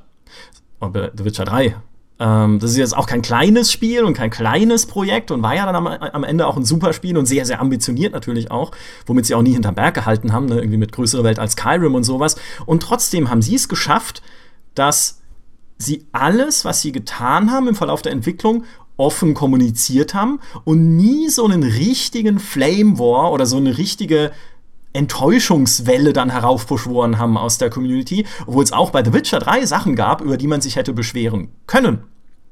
Aber es ist eben nicht passiert. Auch die DLC-Politik wunderbar vorab kommuniziert, das haben wir vor, das kommt und hey, wir hoffen, es gefällt euch. Ja, es ist halt bei The Witcher, The Witcher aber auch der Fall, dass, äh, dass das ja ein extrem ambitioniertes Projekt war, bei dem alles gut gegangen ist. So ein Stück weit. Das Spiel ist am Ende rausgekommen, es war fantastisch es gibt halt, glaube ich, auch viele Entwickler, die, die nicht so, einfach nicht so die Kapazitäten haben, sowas zu erschaffen wie ein CD-Projekt. Also ich stimme dir zu, Micha, dass das gerne äh, die Vorlage sein darf für, für alle größeren und kleineren Releases, so eine offene, transparente Kommunikation. Ich sehe halt, warum es in einigen Fällen so schwierig ist. Weil ja man auch nicht vergessen darf, dass solche Spiele oft einfach Kreativproduktionen sind von sehr vielen Leuten, wo man sich auch mal übernehmen kann. Also ich kann mir vorstellen, dass bei so vielen Spielen am Ende äh, das Ergebnis eher madig ist nicht nur, weil irgendwie der Zeitdruck so groß war oder sonst was, sondern einfach, weil man den eigenen Ambitionen, an die man fest geglaubt hat, nicht gerecht geworden ist, aus Expertisegründen. Und man darf auch nicht vergessen, dass es bei Witcher 3 ja auch einige Leute gegeben hat, die was sich groß aufgeregt haben über äh, verfehlte Versprechungen, gerade wenn es eben down, um Downgrading geht. Downgrade, ganz genau. Mhm. Stimmt, das, das gab es sehr stark. Aber ich denke, was The Witcher 3 schon bewiesen hat, zusammen mit Fallout 4 auch, das äh, ja dann bald danach erschienen ist, dass es sehr wohl noch einen Markt gibt für das große, tolle Singleplayer-Erlebnis, das nicht unbedingt Games als Service ist. Das, das kann schon noch auch als Blockbuster richtig groß funktionieren. Ansonsten denke ich, was Dimi gesagt hat, dass natürlich nicht jeder die Kapazität hat, äh, ein, äh, ein äh, solches riesen Open-World-Rollenspiel zu erschaffen. Eine andere ein anderer Weg ist halt einfach dann auch entsprechend seine Ambitionen vielleicht ein bisschen zurückzuschrauben, ein bisschen was Kleineres zu machen, was dann auch nicht diesen Hype vielleicht braucht, um erfolgreich und rentabel zu sein am Ende. Also zum Beispiel sowas wie halt Obsidian jetzt mit, mit Tyranny gemacht hat zum Beispiel, was ganz bewusst ein Rollenspiel war, das nicht so riesig war, eine coole eigene Idee schon hatte, aber keine Milliarden verschlungen hat und sich deswegen auch nicht Milliardenmal verkaufen musste und diesen riesigen Hype brauchte, um am Ende zu funktionieren. Ja, das ist es. Also ich stimme dir zu, Maurice, aber auf der anderen Seite, wenn du einfach nur nach außen kommunizierst, wir machen ein kleineres Projekt, das weniger ambitioniert ist als die großen tollen Spiele, die ihr so super findet, dann kommst du halt wieder in die, in die Ecke, aus der heraus du irgendwas aber verkaufen musst, wo du sagen musst, okay, wir machen das und das Spiel. Und in dem einen Aspekt ist das absolut großartig. Bei einem Tyranny, da kann sich natürlich Obsidian auch schön ausruhen auf dem, was sie bei Pillars of Eternity gemacht haben. Aber Pillars of Eternity war der Verkaufspitch, wir machen ein Baldur's Gate.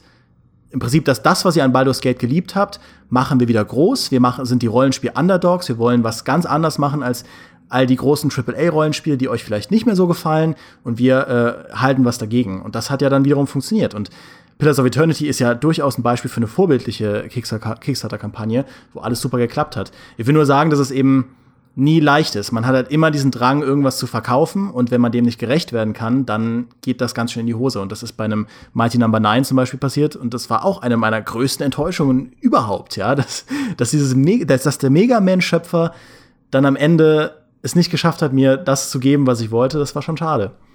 Aber bei Obsidian und äh, auch andere Entwickler wie Paradox, die haben sich halt einfach ihre Identität geschaffen. Bei Obsidian weißt du, das sind die Story Guys. Wenn die ein Rollenspiel machen, dann wird da zum Glück wenigstens mal irgendwie ein Story-Autor dran setzen, der sich irgendwie eine coole Geschichte ausdenkt. Darauf vertraue ich bei Obsidian. Und das wurde bis jetzt auch selten enttäuscht, sag ich mal. South Park, weiß ich nicht, wie viele Autoren da dran gesessen haben, aber zumindest die meisten Rollenspiele, die die machen, haben eine gute Geschichte. Und Paradox, die Schweden, stehen für Strategiespiele, für so ein bisschen hardcoreige Strategie, oft trocken, oft nicht ausgereift beim Release, aber zumindest gut am Anfang und mit langem, langem Support. Da werden dann Features eingebaut und so weiter. Also auch da weiß ich schon von vorne weg, wie sich so ein Spiel später mal entwickelt wird, entwickeln wird und was ich kriege, weil die es geschafft haben, mir ihre Identität darzustellen und transparent zu zeigen, wer sie sind und wofür sie stehen. Und das würde ich mir tatsächlich aber auch von anderen Entwicklern wünschen, weil wer es zum Beispiel geschafft hat, das ordentlich zu verwässern in den letzten Jahren, ist BioWare. Weil BioWare war für mich auch immer ein, ein Entwickler, bei dem ich sagte, hey, wenn die ein Rollenspiel machen, kaufe ich blind. Dann kamen diverse Dragon Age 2s und wie sie alle heißen mögen. Und jetzt sage ich mir, oh Freunde, ja, was ist denn da bitte los? Ja, in Zukunft, wenn ihr irgendwas versprecht, gucke ich aber noch mal fünfmal hin. Ach ja. Und genau das ist was, was einem Entwickler nicht passieren darf. Und ich finde, das kann aber auch ein Weg sein für einen Indie-Entwickler, sich zu sagen, okay, wir machen hier nicht die eierlegende Wollmilchsau. Das hier ist nicht das Spiel, das die Welt verändern wird, sondern wir machen ein Projekt, was uns am Herzen liegt und was eine ganz bestimmte Zielgruppe da draußen anspricht. Ob es jetzt nun irgendwie Adventure-Fans sind, wie es da Ron Gilbert macht mit Thimbleweed Park, was jetzt auch nicht unbedingt das Feuerwerkprojekt ist, aber hey, es ist ein lustiges Pixel-Adventure, also kann schon Leute gehen, die das mögen. Also sprich, was eine ganz spitze Zielgruppe anspricht, die man klar kommuniziert, wo man auch klar sagt, erwartet nicht irgendwie den Todesstern unter den Spieleprojekten, sondern erwartet etwas, was euch gefallen wird. Und dann kann es funktionieren. Ja, das ist, äh, ist tatsächlich eine spannende Sache, weil das würde, ich sehe das auch als, ein, als einen möglichen Weg. Ähm, das würde halt dann ähnlich sein wie bei einem Film, wenn du eine Autorenkultur hast. Also eine, du weißt, das ist der neue Film von dem und dem und dann gehst du da rein, weil du weißt, in der Regel liefert der Qualität. Das ist auch eine Art von, von Verkaufe. Ist natürlich schwierig für, für kleine Indie-Entwickler, weil die sich erstmal Namen machen müssen. Und auf der anderen Seite, ich glaube, was dazu geführt hat, dass überhaupt ähm, das erst so schwächer geworden ist, dass gerade die großen Marken, Need for Speed, Call of Duty, die mal für, genau wie du gesagt hast, für so wirklich große Qualität standen für ihre Zielgruppen, dass sie halt über die Jahre die Fans zu oft enttäuscht haben, in, oder zumindest Teile der Fans. Und das führt halt dazu, dass der, dass der Name irgendwann allein kein, kein Garant mehr dafür ist, dass da super die Qualität rauskommt. Und dann ist es der Publisher auch nicht mehr und das Genre ist es auch nicht mehr. Und so verwässert sich das alles ein bisschen. Und wenn dann gleichzeitig immer noch so viele neue Spiele rauskommen, wird der Markt eben sehr, sehr komplex und jeder kämpft drum um das Vertrauen der Spieler. Äh, aber ja, das wäre natürlich schön, wenn jetzt äh, alle Leute CD Projekts Beispiel folgen und man hat in zehn Jahren so eine Kultur aus sehr vielen etablierten Entwicklern, die auch ähnlich wie in, wie in Obsidian immer gute Rollenspiele machen. Äh, und dann kann man darüber einfach transparent kommunizieren, was als nächstes kommt. Das wäre super. Und wer das auch ein bisschen gezeigt hat, war ja Mimimi Productions hier aus München. Ich glaube, die allerwenigsten Spieler kennen Leute, die dort arbeiten oder wissen, wer die Spiele überhaupt macht. Und trotzdem hatten sie mit Shadow Tactics ein Spiel, was zumindest im Dezember 2016 an der Spitze der Steam-Charts war, also dieses Ninja Commanders, weil die es geschafft haben, ein Genre, was eben viele ältere Leute noch kennen, wiederzubeleben, aber in einer zeitgemäßen Form, die dann vielleicht auch Jüngere anspricht. Sie haben es natürlich geschafft, damit in die Presse zu kommen, dass auch viele Leute, die bei der Presse arbeiten, gesagt haben, wow, das ist ja wie Commanders damals, da muss ich mal drüber berichten, weil ich es cool finde. Also sprich, die haben ihre Zielgruppe gefunden, gut angesprochen und dann auch gut über die Presse irgendwie weiter verbreitet und wie gesagt, so kann es funktionieren. Und wenn die Jungs nicht ganz blöd sind, machen sie auch so weiter und machen nicht einfach Shadow Tactics 2 oder sowas, sondern suchen sich ein Genre, wo sie wissen, hey, da gibt es Leute, die mögen das noch. Es gibt vielleicht auch bei der Presse oder in irgendwelchen Blogs oder sonst wo Leute, die das, oder Communities auf Reddit und so, Leute, die das noch sehr gerne mögen und vielleicht die alten, äh, die alten Spiele sogar noch spielen. Und denen geben wir dann was Neues. Und wir sagen ihnen nicht, es ist die eierlegende Wollmilchsau, sondern es ist ein Spiel für euch. Und dann gucken wir mal, wie sich das weiter verbreitet. Ehrlich gesagt, wenn ich ein Spiel machen würde, würde ich das exakt so machen. Ich finde, da sagst du was Gutes. Äh, Shadow Tactics ist ein schönes Beispiel dafür, dass am Ende des Tages dich wahrscheinlich als Entwickler nichts drumrum führt, eine gute Idee zu haben. Und dass du oft einfach mit einer sehr, sehr guten Idee noch viel machen kannst, nämlich in Kommandos auf eine Art und Weise wiederzubeleben, äh, in einer Zeit, in der, der, der die Nachfrage danach auch da ist, die die Leute begeistern kann. Das kann noch funktionieren. Ich glaube, das Problem entsteht eher, dass heutzutage so viele Spiele rauskommen, deren Ideen für sich genommen nicht so toll sind und oder beziehungsweise nicht so herausstechen und das überschwemmt dann den Markt. Äh, aber ich bin auch der Meinung, dass wenn man wenn man einfach eine sehr sehr gute Idee hat oder zumindest eine Idee hat, die man sehr gut ausführt, dann kann das auch noch ein Garant für den Erfolg sein, solange man eben seine Playerbase hat und die sich immer weiter vergrößert, weil wir leben nun mal in Zeiten, in denen sich äh, Dinge sehr schnell viral verbreiten können. Man muss das halt nur hinbekommen. Ganz genau. Siehst du an vielen Projekten, ähm, zum Beispiel an einem Stardew Valley, was ja ein einzelner Entwickler gemacht hat, im Prinzip nur als Fingerübung für einen Programmierkurs oder für irgendwie, um Programmieren zu lernen. Und dann hat er halt angefangen, es weiterzuentwickeln und so. Und du hast ja gemerkt, ja, das ist eine Herzensangelegenheit. Und der hat ja damit auch nicht irgendwie sich groß Öffentlichkeit gesucht oder irgendwie sich eine, keine Ahnung, ein PR-Studio engagiert, was dann für ihn da die Marketing-Trommel gerührt hat oder sowas, sondern hat einfach seine Community gefunden. Es hat so ein bisschen viralen Effekt bekommen, hat sich auf Reddit verbreitet und er hat einen Nerv getroffen, um dann irgendwie eben ein Spiel zu machen, was richtig groß wird. Bei Banished genauso, wo alle Leute enttäuscht waren, dass SimCity irgendwie blöd war damals von Electronic Arts, das neue. Und dann gab es dieses Mittelalter-SimCity, was schön simuliert war, nicht super komplex, aber trotzdem herausfordernd. Und bam, hat es auch Traktion. Das mit den Ideen ist aber natürlich sehr, das, dem stimme ich völlig zu, aber es ist natürlich sehr idealistisch auch gesagt, weil natürlich gerade in einer Zeit, wo Spiele ja auch, äh, gerade die größeren Spiele, immer teurer werden, das auch immer ein, ein immer größeres Risiko ist. Deswegen glaube ich, dass sich deswegen viele Spiele heutzutage auch mehr darauf konzentrieren, gerade größere, eher das zu machen, was erwiesenermaßen schon funktioniert, am besten vielleicht noch mit einem Seriennamen, der bereits funktioniert hat und das dementsprechend dann eher in die Richtung geht. Aber man, das stößt an seine Grenzen, wie man ja sieht. Das, ist genau das, was ich sagen wollte. Ich glaube, diese falschen Versprechungen sind eben nicht das Problem der wenigen Entwickler, die die fantastischen Ideen haben.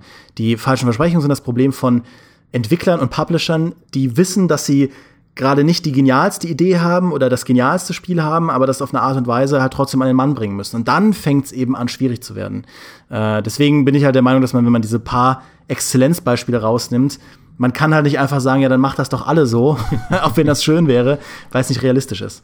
Es war, ja, es ist sicher nicht realistisch, dass es alle machen. Das funktioniert nie. Es gibt keinen Wirtschaftszweig, in dem irgendwie alle Unternehmen Erfolg haben können. Ähm, die Spielebranche ist genauso wenig einer.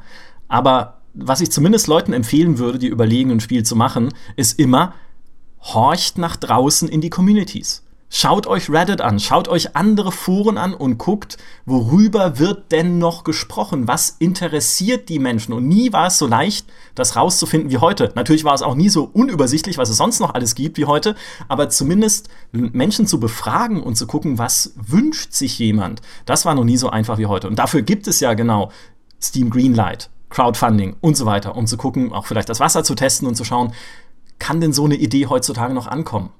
Oder muss ich irgendwas dran verändern? Oder habe ich überhaupt den richtigen Riecher oder so? Ja, dem würde ich zustimmen, auf jeden Fall.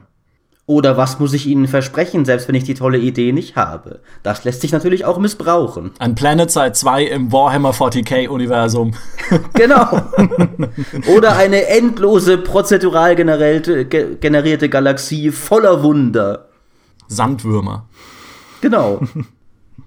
Naja, wenn ich so an mich denke, was mich jetzt total triggern würde, wenn es jemand machen würde, wäre, irgendein Entwickler, oder vielleicht sogar ein bekannter Entwickler, stellt sich hin und sagt, wir machen ein neues Command Conquer. Ha, also richtig. Genau daran ja. musste ich auch gerade denken. Siehst du? Ja?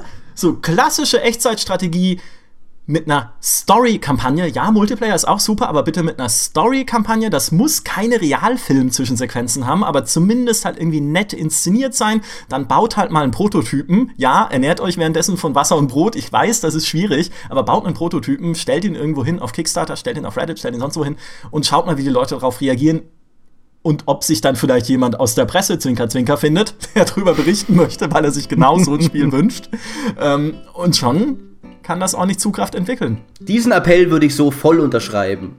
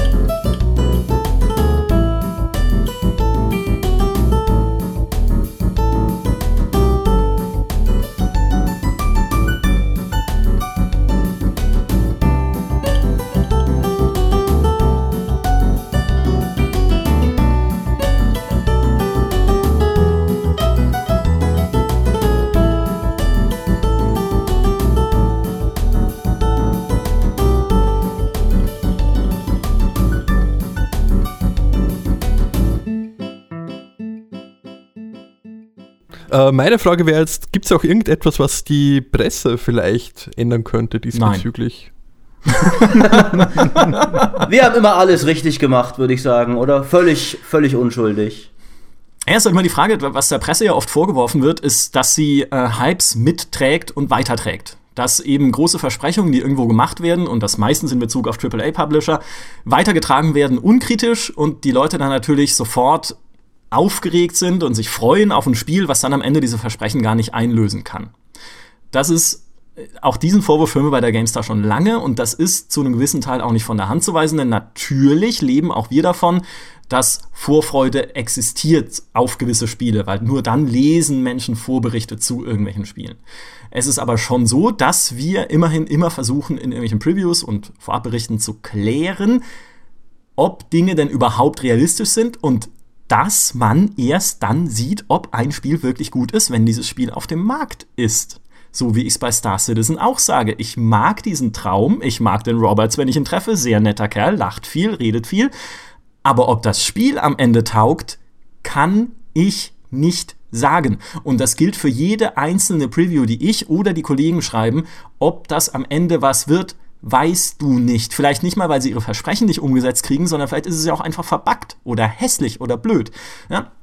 Also das ist immer so ein bisschen die, die, die Warnung, die Gebrauchswarnung, die mit jeder Preview einhergeht eigentlich. Das hängt eben auch damit zusammen, wie heutzutage mit der Presse und den Influencern kommuniziert wird. Also ich weiß zum Beispiel, dass ähm, ich hab, äh, bin ja derjenige, der viel über Elex berichtet und da war es so, dass äh, Elex hat ein Video veröffentlicht von dem Spiel, wie es äh, von einer Weile aussah, in der, in der frühesten Alpha. Äh, das war, glaube ich, 2016 irgendwann in der Mitte. Ähm, und da haben alle Leute drunter geschrieben, wie blöd dieses Spiel aussieht. Das sieht ja voll unfertig aus. Ja, weil es das halt war. Aber heutzutage ist es eben so ungewohnt, dass du ein Spiel präsentiert bekommst, und zwar richtig transparent präsentiert bekommst im Vorfeld und zu einem Zustand, wo du sagen kannst, wo du wirklich drauf gucken kannst und sagen kannst, okay, da sind noch Bugs und da ist noch was. Oft ist es so, dass äh, gerade auch Presseevents so inszeniert werden, beziehungsweise so ausgearbeitet werden, dass natürlich die Spieler auch eine gute Figur machen. Und wir sind natürlich bemüht, als Journalisten kritisch zu bleiben. Das ist ja unser Job. Zum Beispiel an einem Battlefront habe ich das gemacht, dass ich von vornherein gesagt habe, da und da und da habe ich Bedenken. Und das war in dem Fall auch das, was viele Spieler im Endeffekt so gesehen haben. Aber du kannst auch nicht bei einem Spiel, wo dir, wo dir gezeigt wird, wo dir ein Gameplay gezeigt wird und das funktioniert alles gut und das sieht alles gut aus, kannst du ja auch nicht sagen, ja, hm, das wird wahrscheinlich blöd, weil ich denke mir jetzt gerade mal Szenarien aus, die äh, unrealistischerweise passieren könnten. Äh, das ist ja dann auch irgendwo kein korrekter Journalismus. Wir bleiben kritisch und wir bleiben auch unabhängig. Aber natürlich können wir, können wir auch nur das einschätzen, was wir da sehen. Und wie Micha gesagt hat, was man halt machen kann, ist transparent kommunizieren. Leute, nur weil wir gerade sagen, dass diese Mission von der Mafia 3 echt gut aussah und dass das Schießen echt Spaß gemacht hat, heißt das nicht, dass ihr das Spiel vorbestellen sollt. Bitte wartet ab, bis das Ding rauskommt. Äh, Gerade wenn wir keine, keine Testversion vorher bekommen, bitte wartet, bis der Test draußen ist und dann könnt ihr es euch kaufen. Das kostet euch eine Woche nach Release und dann seid ihr mit Garantie glücklicher, wenn ihr kauft. Na, Mafia 3 ist ja ein bisschen das Paradebeispiel dafür. Mafia 3 haben wir gespielt ein Teil vom Anfang und die ersten zwei Stunden sind ja auch wirklich super. Und danach noch mal ein Teil von der Open World auf einem Preview-Event, wo wir dann schon dachten, okay, was ist das jetzt? Ne, mit irgendwelchen Icons abfarmen und sowas. Und ich erinnere mich noch, wie ich mit dem Kollegen Sebastian Stange damals exakt darüber ein Video gemacht habe, um darüber aufzuklären, hey Freunde, dieses Spiel scheint irgendwie zwei Gesichter zu haben. Die ersten zwei Stunden waren super und hoffentlich ist noch mehr so wie diese zwei Stunden.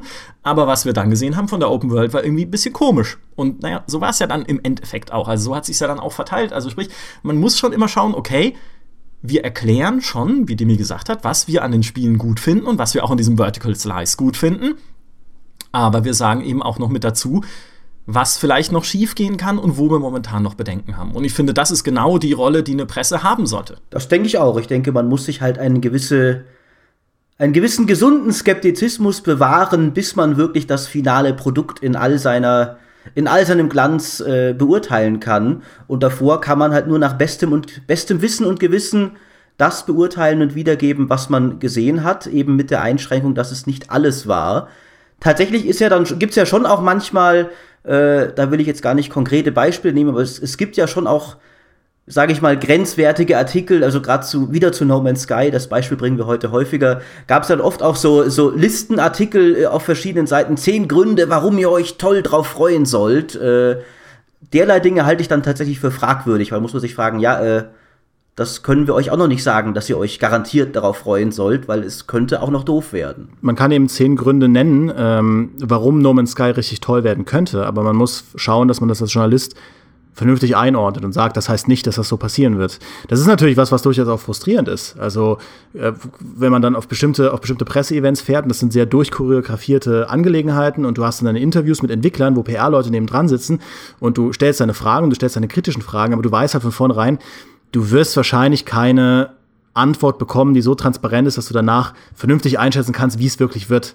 Weil die, die, die PR-Leute natürlich auch darauf achten, dass das Spiel in einem guten Licht dasteht, weil sie es gut verkaufen wollen. Und dann Du kannst da kritisch bleiben, du kannst da skeptisch bleiben, du kannst bestimmte Dinge in einem Kontext wiedergeben, aber oft ist es eben so, dass du nicht auf so ein Event fährst und dann siehst, aha, das Spiel sieht jetzt so aus und äh, ah ja, da ist das und das drin. Und wenn die Entwickler oder beziehungsweise die Publisher nicht wollen, dass du weißt, dass da ein Echtket-Shop drin ist, dann wirst du es auch nicht erfahren. Du kannst ja nicht deren, deren äh, Server hacken, beziehungsweise ich kann das nicht. Mm. Ähm, und da, da muss man dann, äh, da muss man dann ein Stück weit, wenn dann Deus Ex Mankind Divided bei Release erst bekannt wird, beziehungsweise da erst transparent wird, okay, das hat einen Online-Shop, der nicht so ganz ideal ist, wobei bei Deus Ex ging es jetzt wirklich, ähm, dann muss man da halt so zeitnah wie möglich drüber berichten. Aber wir können als Journalisten da jetzt auch nicht verhindern, dass Leute, die einfach jedes Ding vorbestellen, ohne das kritisch zu hinterfragen, dass sie das halt dann kaufen und unzufrieden sind. Wir können da nicht, nicht alles verhindern, obwohl es schön wäre.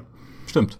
Und was ich am Anfang schon sagte, ist eben auch im Prinzip Hauptaufgabe der Presse und schon immer Hauptaufgabe eines Journalisten gewesen, seit 10.000 Jahren, seit die ersten Journalisten irgendwie in die Höhlen gemalt haben, ne, was irgendwie, was es Neues gibt. Wir müssen eben Geschichten finden. Wir müssen schauen, was ist das Besondere? Warum sollte jemand unseren Artikel lesen, unser Video anschauen? Ist es was Besonderes, was wir über das Spiel erzählen können? Ist es eine besondere Herangehensweise, die wir gefunden haben? Wo ist sozusagen im, im Aufmerksamkeitsbudget des Lesers oder Zuschauers, wo ist eigentlich der Grund für ihn, seine Aufmerksamkeit hier bei uns auszugeben und was geben wir ihm dafür? Gibt tausend Möglichkeiten, das anzugehen, aber das ist eben unsere Aufgabe. Und das ist unsere Aufgabe auch bei Vorberichterstattung und dann eben zu schauen, hey, wo sind denn die Spiele, die interessante Geschichten erzählen und die Entwickler, die interessante Geschichten erzählen? Und ja, das mögen dann auch Entwickler sein, die irgendwelche großen Versprechungen machen. Siehe Warhammer Eternal Crusade. Auch das war ja ein Thema, wo, wo wir im Vorfeld gesagt hätten, hey, es klingt zumindest mal interessant, da kann man mal drüber reden und schauen, wie es bei den Leuten ankommt. Kleine Zeit 2 im Warhammer 40k-Universum, obwohl Warhammer jetzt nicht so das Riesenthema ist, aber nur mal als Beispiel. Und wenn es dann aber hinterher sich als bisschen übertrieben entpuppt, dann auch klar zu sagen, ja, vielleicht sind auch wir da ein bisschen auf diese Versprechungen nicht reingefallen, aber natürlich mit aufgesprungen. Aber jetzt sagen wir euch die Wahrheit drüber. Ja, und ich finde, das ist was, wo wir in einem größeren Kontext als Journalisten auf jeden Fall was tun können. Wenn, äh, beziehungsweise einfach über die Geschichten berichten, die viele Leute nicht sehen. Also wenn wir zum Beispiel ein, ein spannendes Indie-Spiel entdecken, weil wir drüber stolpern, über das niemand redet und das so ein bisschen überlagert wird von sehr vielen anderen großen Sachen eben in dieser gigantischen Steam-Library, dann haben wir ja schon die Möglichkeit, darüber zu, zu reden und das machen wir auch häufig. Wir können es halt nur nicht immer machen. Ja, das ist eben, man kann da einzelne Beispiele herausziehen, irgendwelche persönlichen Empfehlungen geben. Ich habe das bei einem Axiom Verge gemacht, was auf der GameStar äh, quasi gar kein Thema war, aber ich fand das persönlich so toll, dass ich gesagt habe, ich will in einem, in einem GameStar TV dann mal drüber reden. Äh, so, so machen wir das schon.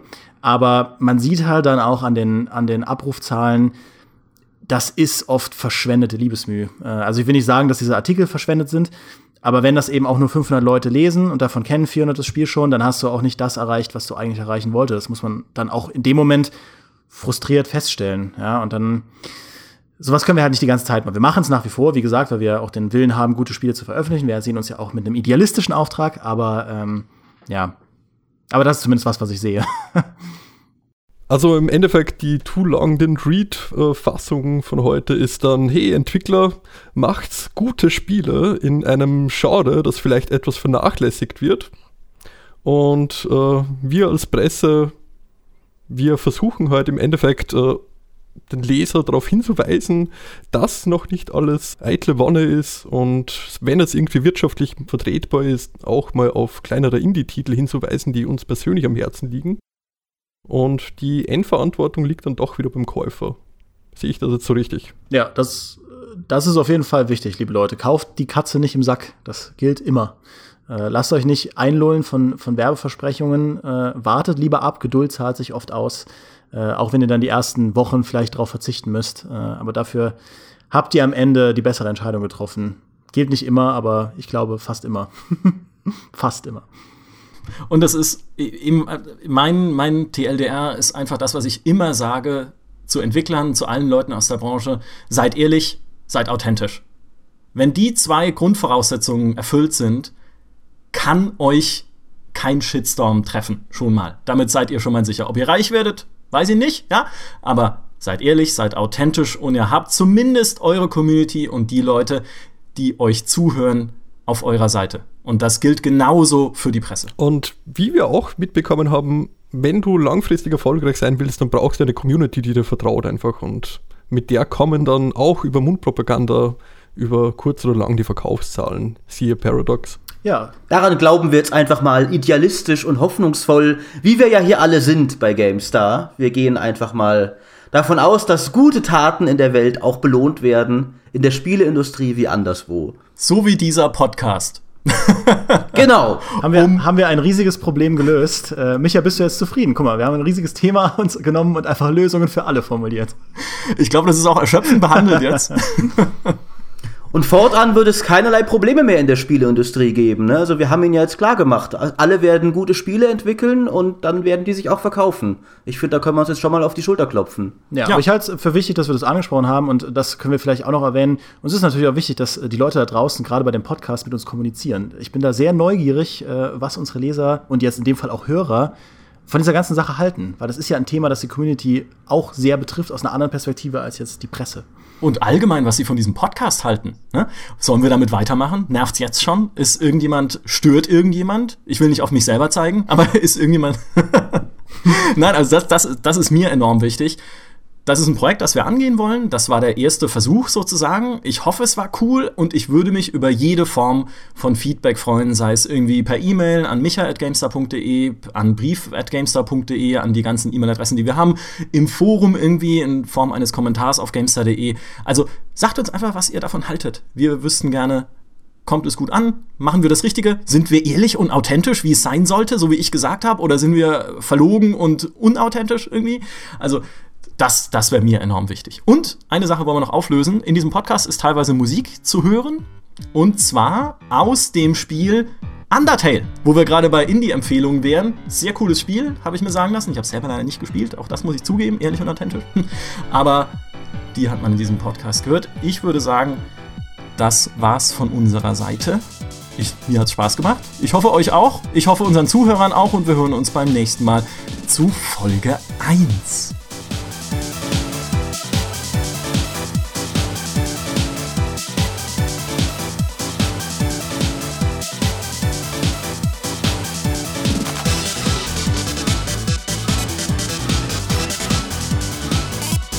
Und was ich zum Abschluss noch loswerden will, wir haben uns jetzt hier stark gegen Blindenhype ausgesprochen.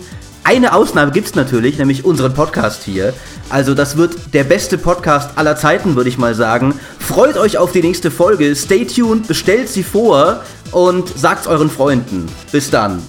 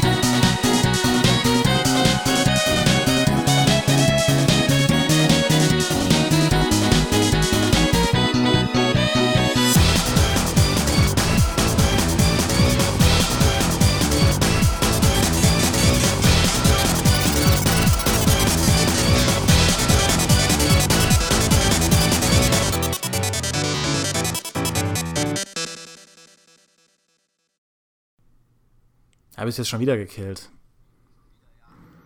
Habe ich es gekillt? Nee. ja. Micha, jetzt greif, greif doch irgendwas auf. äh, äh. Ja, das Wetter. Wie ist denn das Wetter bei euch? Ja, genau. Ich überlege mir noch was Schlaues, weil das war, das war schon sehr gut. Very humble. Tja, ist auch anstrengend.